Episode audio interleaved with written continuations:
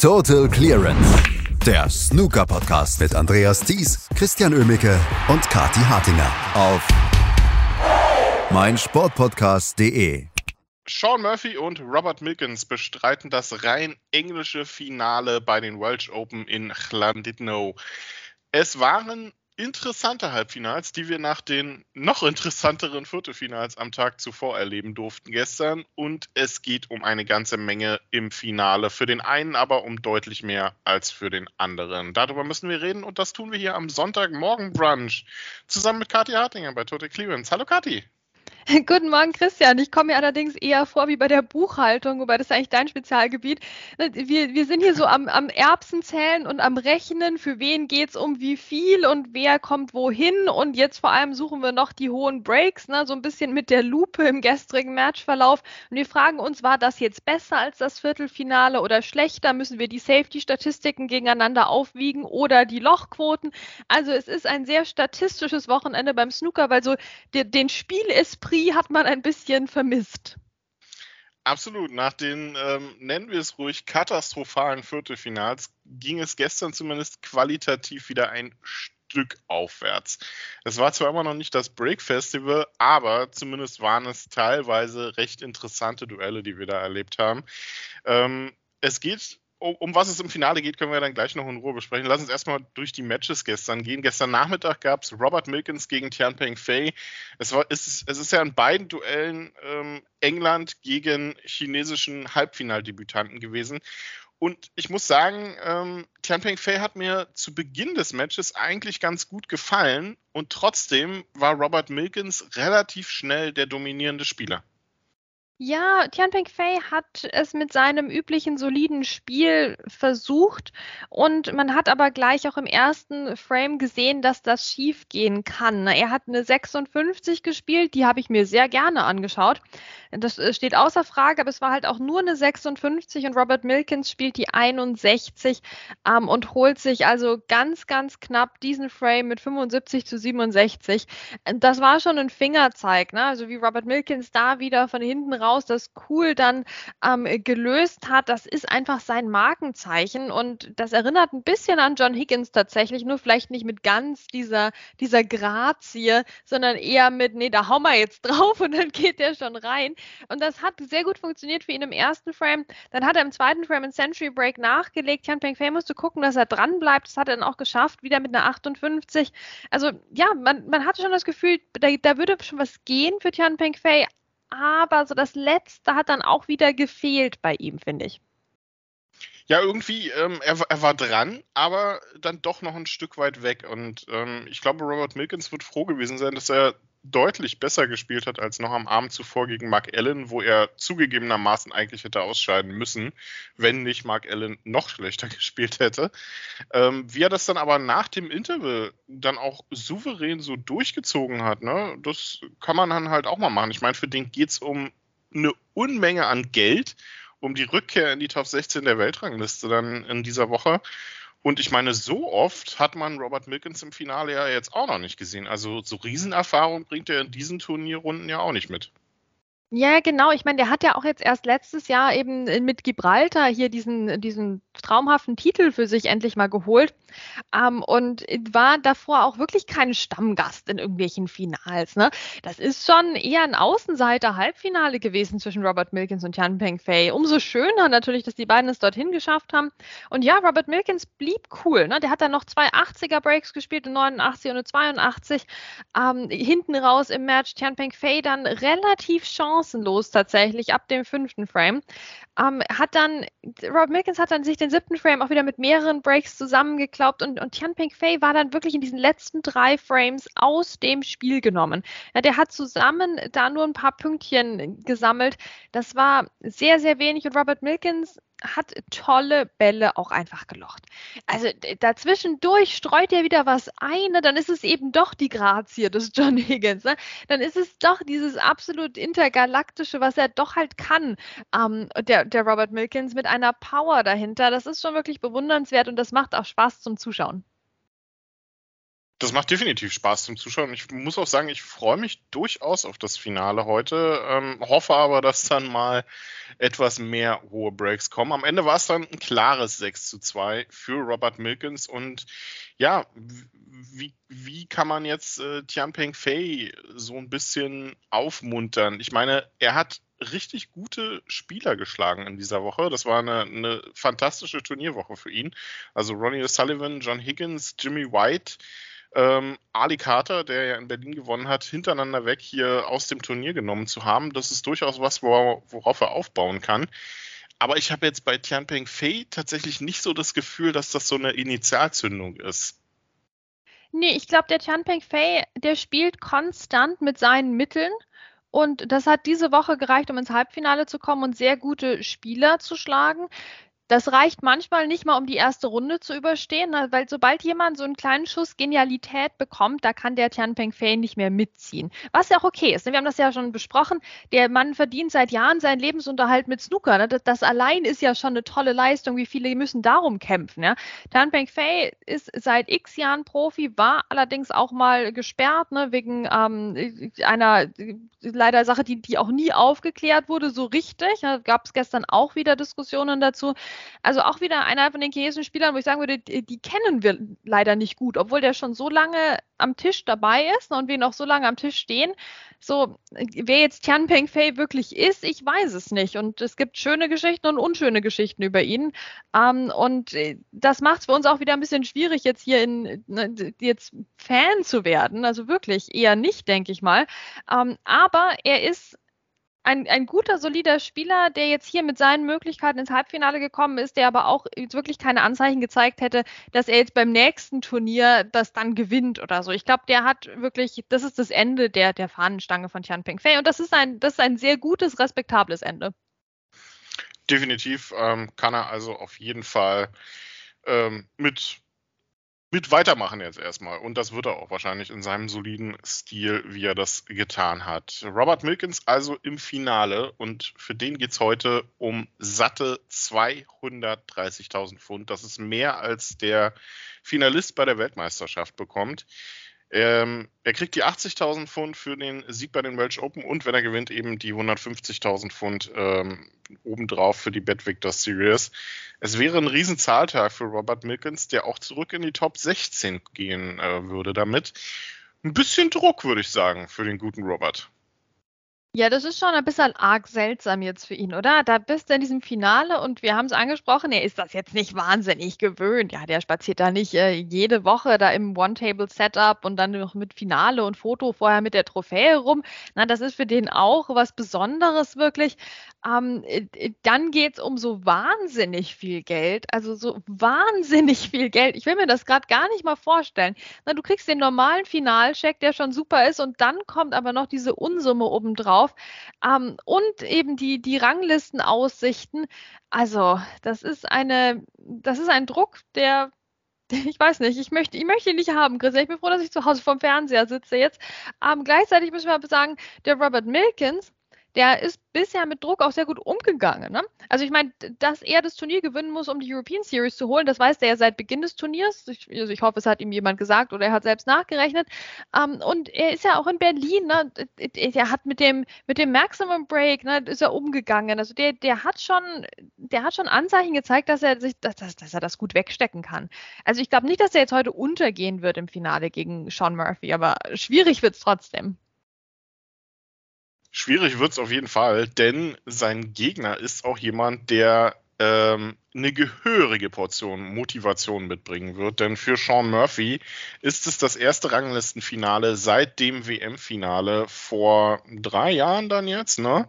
Ähm, es vor zwei Jahren, 2021. Ähm, es ist für Sean Murphy aber auch deutlich mehr, habe ich das Gefühl. Denn ähm, der hat lange mit seiner Form gekämpft, hat lange gehadert und auch gestern gegen Pang Yung-Shu hat man ihn, finde ich, so ein Stück weit angemerkt, dass es da um mehr geht als nur um einen einfachen Finaleinzug.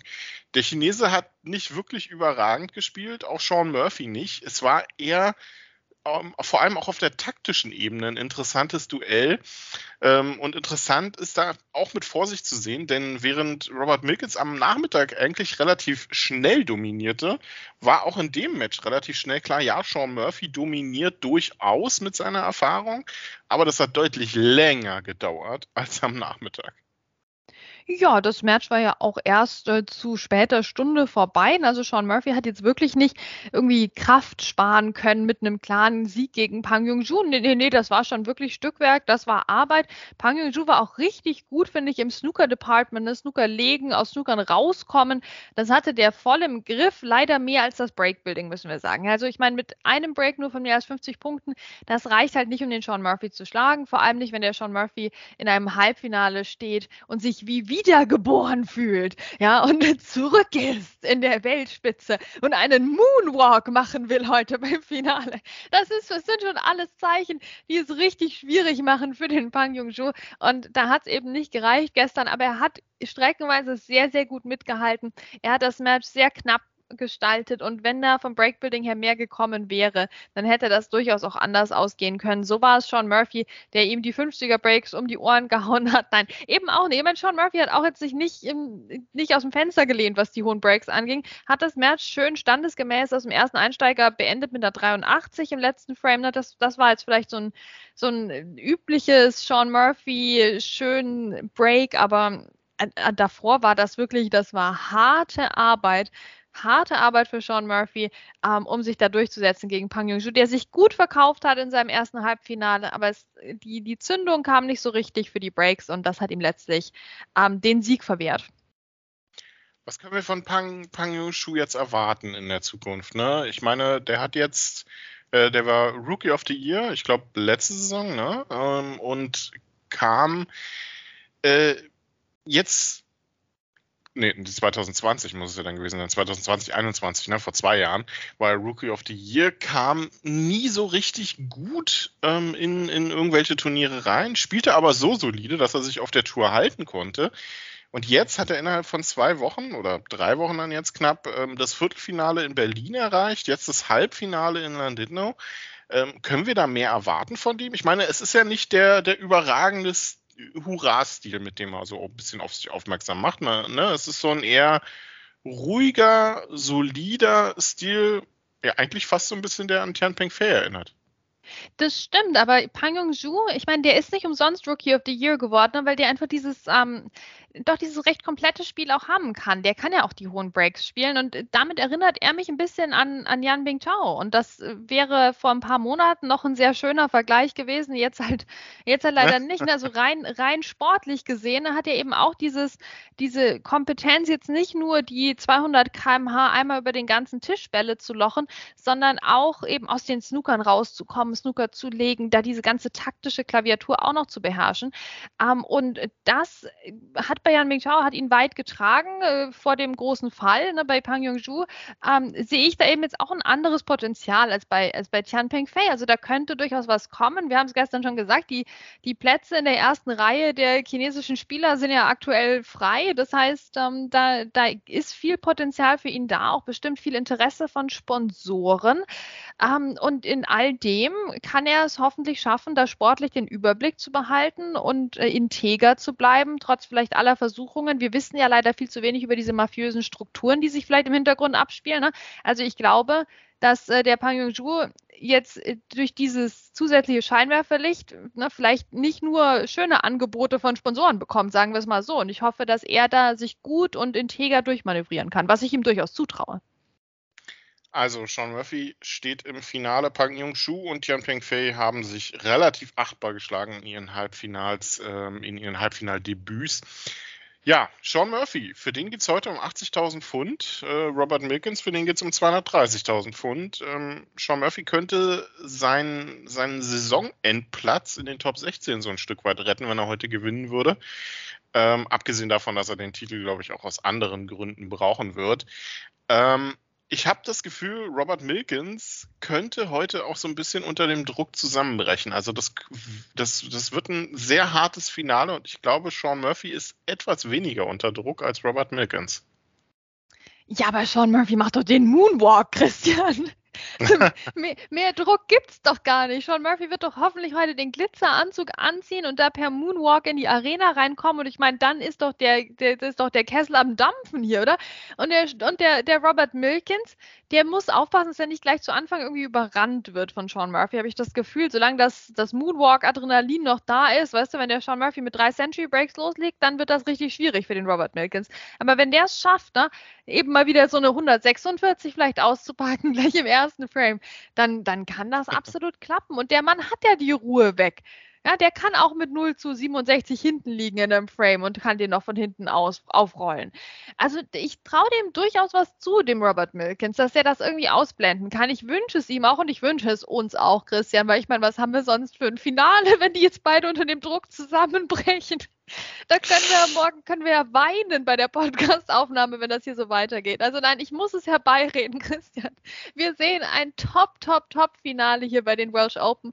Ja, geleitet von John Pellew auch. Für den ist das ja auch eine Premiere.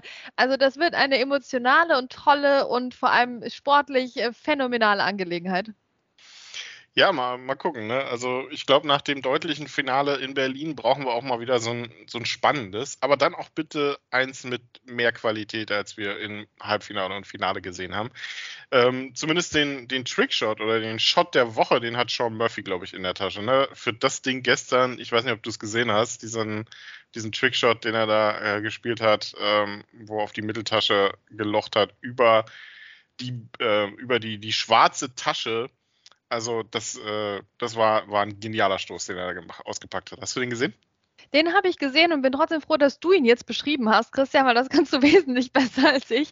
Ähm, ja, das, das, konntest du, das konntest du dir gar nicht vorstellen. Das hat der Sean Murphy gemacht und das ist das Gefährliche. Der Sean Murphy ist in Showlaune und das kann grandios werden oder grandios schief gehen. Also ich bin wirklich, wirklich, wirklich gespannt auf das Finale heute.